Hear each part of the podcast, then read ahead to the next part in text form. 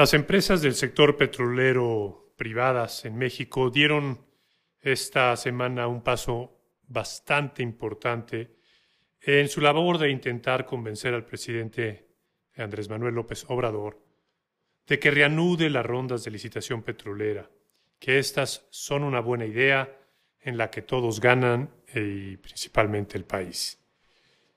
Esto fue así porque eh, la empresa petrolera italiana Eni anunció que descubrió petróleo enfrente de las costas de Tabasco y Veracruz.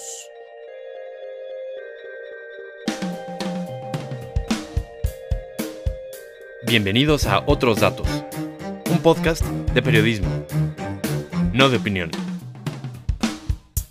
Desde Infocel y Sentido Común, soy Eduardo García. Esto es Otros Datos. El anuncio de Eni es el sexto pozo exitoso que descubre en el país. Esta empresa es la primera en producir petróleo y eh, ya están en mm, proceso de ampliación y han logrado este nuevo descubrimiento, lo que va a significar aumentar la producción petrolera. Es una muy buena noticia. La compañía estima que con este nuevo descubrimiento podría tener o contar con el equivalente de entre 200 y 300 millones de barriles de crudo ligero, lo que podría traducirse en el futuro no muy lejano en una producción diaria de 10.000 barriles de crudo. Así, este descubrimiento para muchos eh, da armas a, industria, a la industria petrolera mexicana privada de demostrarle al presidente López Obrador que los, las inversiones y los esfuerzos que están realizando pueden ser benéficos para el país. Para hablar de esto estoy con Mercedes del Signo, corresponsal económica de Infocel y Sentido Común. Eh, Mercedes ha estado siguiendo muy de cerca eh, todo lo que ocurre con la industria petrolera mexicana, tanto desde el punto de vista de la petrolera estatal, Pemex, como de las compañías privadas. Hola, Mercedes. Hola, Eduardo. Eh, platícanos eh, eh, qué significa este descubrimiento de Eni y lo que está en juego detrás de él. Claro que sí, mira, te platico un poco primero el contexto. El proceso licitatorio para la selección de un socio de petróleos mexicanos está previsto en la Ley de Hidrocarburos, misma que fue aprobada por el Congreso de la Unión en el mes de agosto del año 2014 y establece la participación de varias dependencias y órganos. Eni, la empresa italiana, fue la primera foránea en empezar a perforar pozos en el país después de la reforma energética que promovió Enrique Peña Nieto en su sexenio. En estos momentos solicito al representante del licitante ENI México SDR en consorcio con Lukoil International Upstream Holding BB, Máximo Melandri, pase a depositar sus propuestas. Eh, la empresa comenzó a producir crudo por julio del año pasado y dijo que actualmente produce el equivalente alrededor de 15 mil barriles de petróleo al día pero dice que espera llegar a producir hasta 100.000 diarios de aquí a la primera mitad del 2021. Entonces, este nuevo hallazgo es un muy buen avance para las metas que se propuso la petrolera. Eni va a explotar esta área en asociación estratégica con las petroleras Lukoil y Capricorn.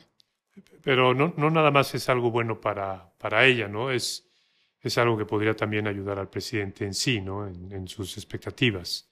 Exacto, hasta ahora Eni es indirectamente uno de los principales contribuidores a los objetivos del presidente, porque como ya te dije antes, ya produce crudo y López Obrador quiere que la producción de petróleo en México alcance hasta 2.4 millones de barriles diarios de aquí al final de su administración. No hay que olvidar que la producción en el país llevaba ya casi 15 años cayendo, entonces no es una tarea menor llegar a esta meta. Además, eh, tengo entendido por lo que hemos platicado que la, la meta, esa meta no es fácil de obtener y menos en la situación en la que está eh, Pemex, ¿correcto?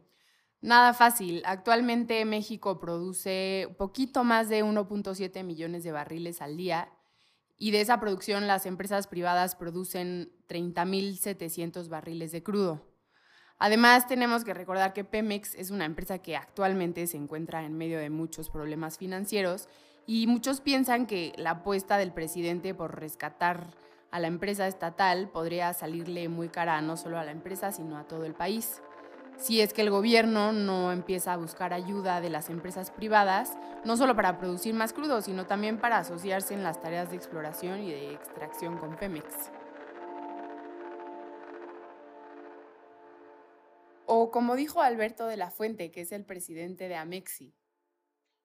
El sector privado puede sumarse al fortalecimiento de Pemex a través de las asociaciones estratégicas.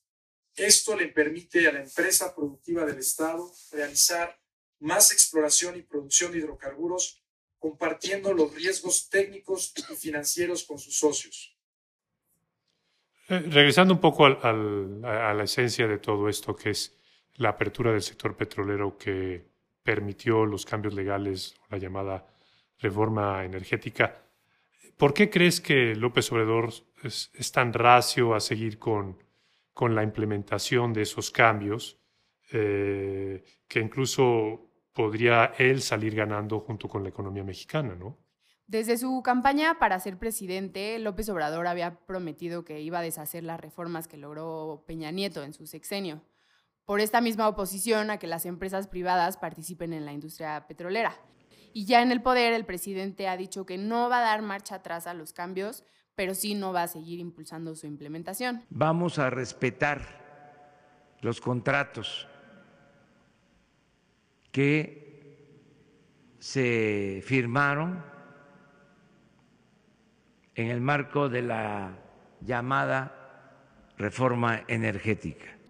Esto porque ha sido muy claro que desde su percepción, la reforma que abrió el sector energético en México y que terminó con más de 70 años de monopolio por parte de la empresa estatal, pues fue sobrevendida. Y, efectivamente fue, como la llama, sobrevendida. Pues depende de cómo lo veas. La reforma energética sí prometió que con la apertura de la industria a la inversión privada se iba a revertir la caída en la producción de petróleo y que además iba a alcanzar los 3 billones de barriles diarios en 2018 y hasta 3.5 en 2025, lo cual está muy, pero muy lejos de materializarse hoy en 2020. Por eso el presidente, quien hay que recordar siempre ha tenido una visión bastante nacionalista alrededor del tema energético, se opone a que estos cambios sigan aplicándose, principalmente en lo que se refiere a subastar más campos petroleros o lo que también se conoce como las rondas petroleras. De, acuerdo, pero si no se está produciendo la cantidad de petróleo que preveía la reforma, ¿ese es el único parámetro bajo el cual debería de medirse el éxito o el fracaso de esa reforma o es el único parámetro que toma en cuenta el presidente? Pues no exactamente. Justamente López Obrador toma como único parámetro de si una licitación fue exitosa o no el que la empresa esté ya extrayendo crudo del suelo recibieron estos contratos para que inviertan, para que produzcan, porque hasta ahora no lo han hecho. No hay inversión suficiente y no han producido petróleo. Bajo ese criterio, claro que fracasó la reforma, porque efectivamente de los más de 110 contratos de exploración que se entregaron durante el sexenio pasado, el éxito es todavía muy limitado. Hmm, pero entonces, ¿las empresas no están usando los campos que ganaron las licitaciones o qué tienen que decir al respecto de que solo unas cuantas estén ya extrayendo crudo? No, las empresas del sector piensan que el presidente está siendo injusto al medir sus esfuerzos solo con base en, que estén ya extrayendo crudo de de los campos que se ganaron en las rondas. Por eso se intentan defender, como la Asociación Mexicana de Empresas de Hidrocarburos, o AMEXI, está intentando incansablemente demostrar a López Obrador que no están incumpliendo, que además de que sí están invirtiendo, el éxito se tiene que medir desde otro tipo de perspectivas. El presidente Andrés Manuel López Obrador ha señalado la importancia que las empresas de hidrocarburos cumplan con sus compromisos de inversión, como ha sido el caso hasta ahora. y contribuyan con ello a incrementar la producción de hidrocarburos. En Amexi compartimos el objetivo del presidente y trabajamos intensamente para contribuir a elevar la producción de hidrocarburos en el país. Ellas quieren hacer ver a López Obrador que mediante la apertura del sector, Pemex ya no va a tener que asumir todos los riesgos financieros de las inversiones que significan explorar y explotar los campos, que la verdad que no siempre resultan en, el éxito en términos de extracción.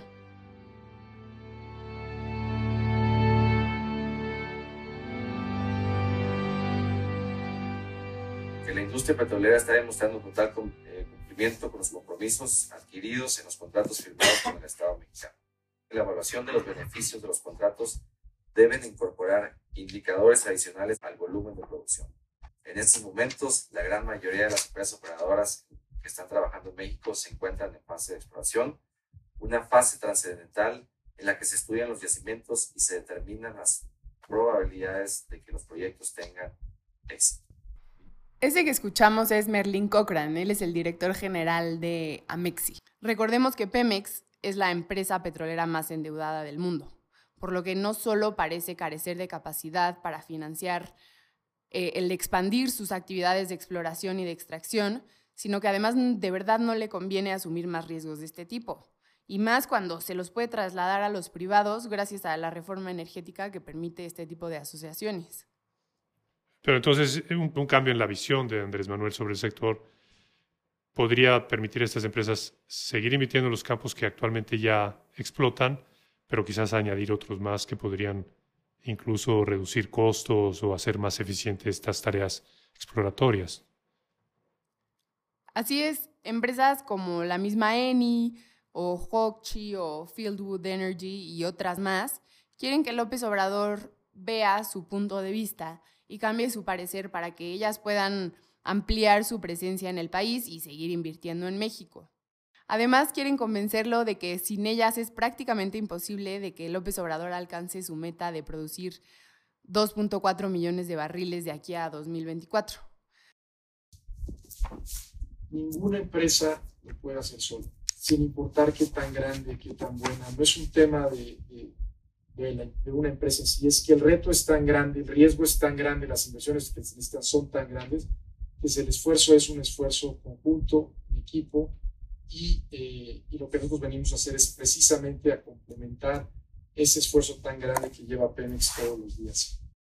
Pero no solamente son las empresas las que evidentemente están defendiendo sus intereses, sino también hay gente incluso cercana al presidente como el mismo Alfonso Romo, que es el, jefe de la oficina de presidencia, o Arturo Herrera, que es el secretario de Hacienda, o un senador que se llama Armando Guadiana. Sin la iniciativa privada no se podría lograr llegar a 2.5, eso estoy convencido totalmente.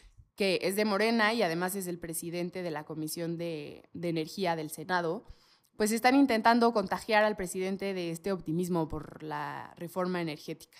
Y bueno, hay que decir que además de estas metas de producción petrolera, hay mucho más detrás de, esta señal que, es importante que el presidente envíe a las empresas privadas. ¿A qué te refieres, Mercedes? Explícame un poco más.